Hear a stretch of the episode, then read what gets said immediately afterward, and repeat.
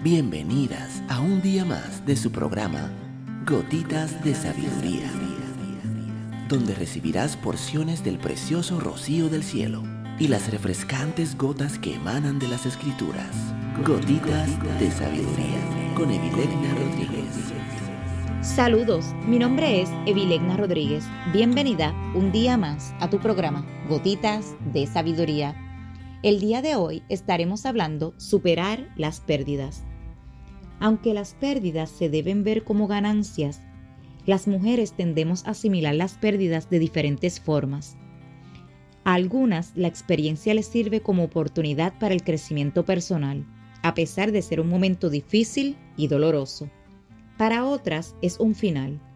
Debes siempre escoger crecer ante lo que has perdido. La mayoría de las mujeres piensan en el proceso de pérdida cuando se enfrentan a la muerte. Pero hay diferentes tipos de pérdidas. Algunos ejemplos de cosas que podemos experimentar perder son los siguientes. Una pareja por separación o divorcio, sentido de la vida, seguridad, estima propia, estabilidad económica, trabajo, salud. La forma en que se manejan estas pérdidas dependerá de distintos factores. Casi siempre el manejo está relacionado a cómo es la personalidad la filosofía de vida, su salud mental y su nivel espiritual. Es muy importante que mientras estás escuchando este audio, reflexiones sobre cosas que tú has perdido. Y quiero hablarte de las etapas de pérdidas, inmediatamente de los atributos personales y las fuerzas internas que poseamos.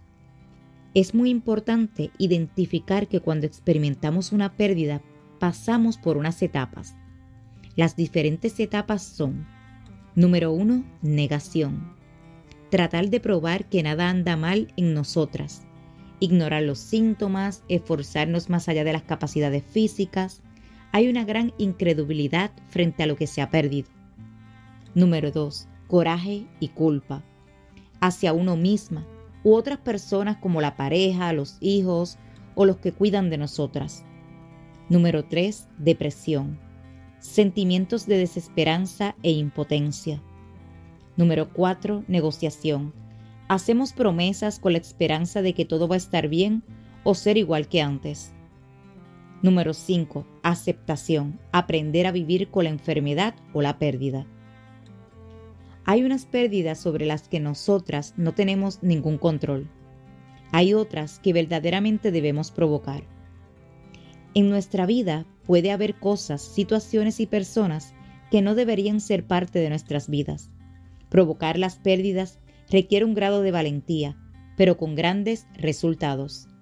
Mucha gente va a buscar consultoría, consejería o terapia psicológica porque necesitan ayuda, más que para superar una pérdida, para tener el coraje de perder.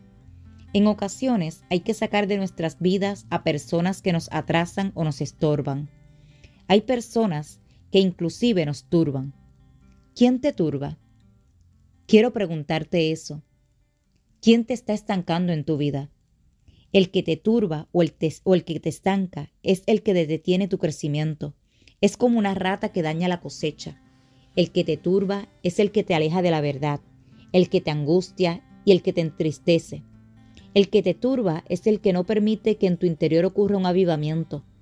Es el que obstruye tu nueva óptica. Hay dos textos bíblicos sobre lo que te exhorto a reflexionar en este audio.